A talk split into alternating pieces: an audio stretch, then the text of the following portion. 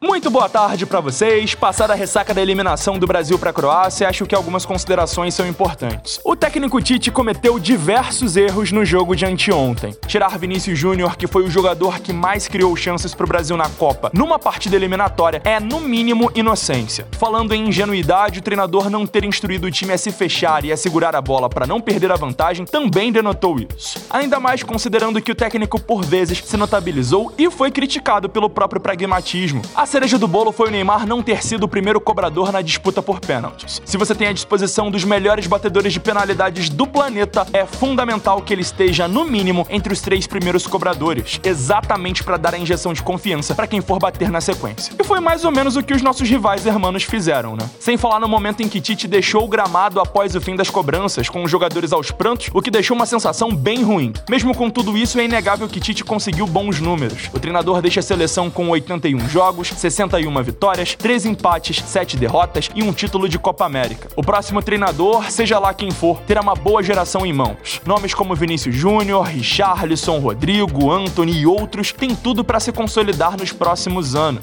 Além disso, jovens como André, João Gomes, Andrei Santos e Hendrick podem ganhar espaço se confirmarem as expectativas sobre eles. Se trabalhar direito e aprender com os erros das últimas Copas, o novo técnico poderá trazer o tão sonhado título mundial. A última conquista completará 24 anos no Mundial do Canadá, dos Estados Unidos e do México em 2026. Ironicamente, o último jejum foi encerrado exatamente depois de 24 anos, numa Copa no Hemisfério Norte. Vai que isso seja um sinal. É o radar Antena 1 Rio na Copa.